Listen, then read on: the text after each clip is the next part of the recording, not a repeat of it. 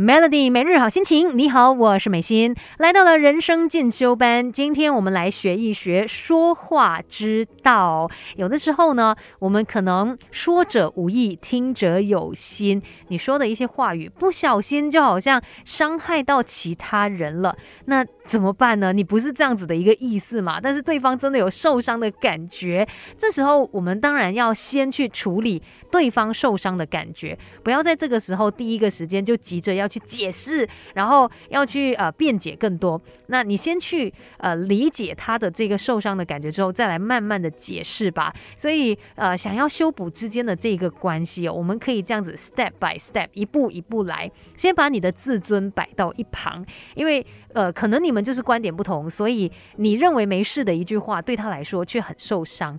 那可能他受伤的时候，你又会有一个。想法就是啊，怎么会这样？为什么会因为这样的事情而受伤？很无理取闹。你不要有这些想法，把它给摆到一旁吧。这个时候你要做的呢，就是先去接纳对方的观点。你不见得要去认同他，但是你要去接纳他的观点，去接受他有这样子的感觉，还有想法。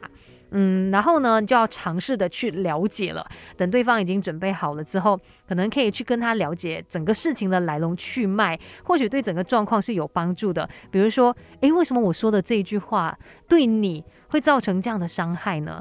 然后造成了什么样的一些影响呢？可以跟他去进行更多的一个沟通。再来呢，就要去修补关系了。必要的时候呢，可能需要道歉，或者是也可以去讨论弥补的方法，怎么样预防它再次发生。最后才来分享你的看法，因为这是一个沟通是双向的过程嘛，所以可能也可以让对方去了解你的用意，还有你背后的考量。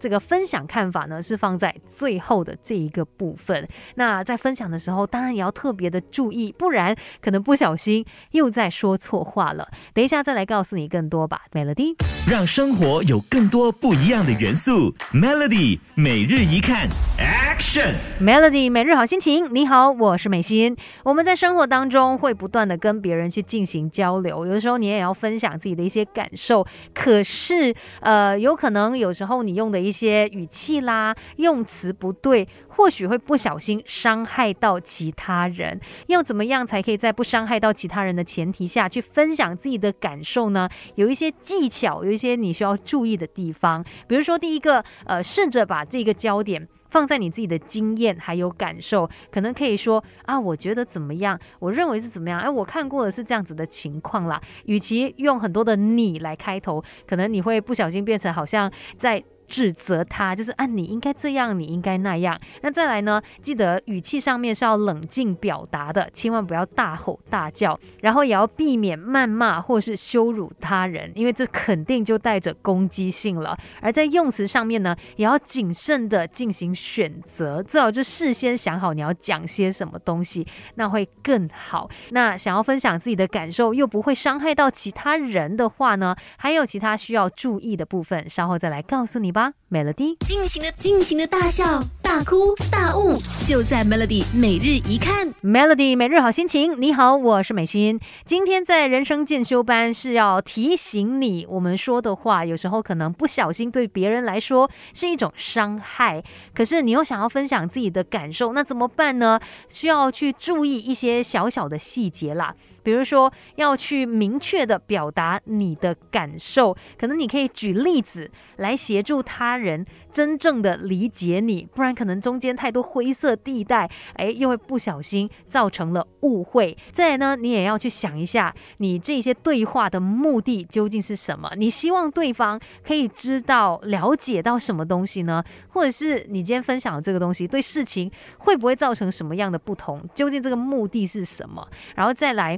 当然也要去听听双方的一个说法，除了你在说，你也要让对方去表达他的建议，然后可能让他去分享，或许对你来说也是有帮助的。那其实，在跟别人沟通的时候啊，也有一些是我们没有办法控制的部分，可能。即使你说了很多，别人还是会误解你，会有一些不了解的地方，那真的也没有办法强求太多。只要确保说你自己在表达的时候是有用正确的方式来进行分享的，那做好自己的这个部分，那就已经。非常足够了。其实跟别人的沟通哦，真的是一个技巧。那多加的练习，多加的观察，肯定也可以让你沟通的技巧是更加提升的。重点有时候我觉得还是那简单的四个字啦，将心比心。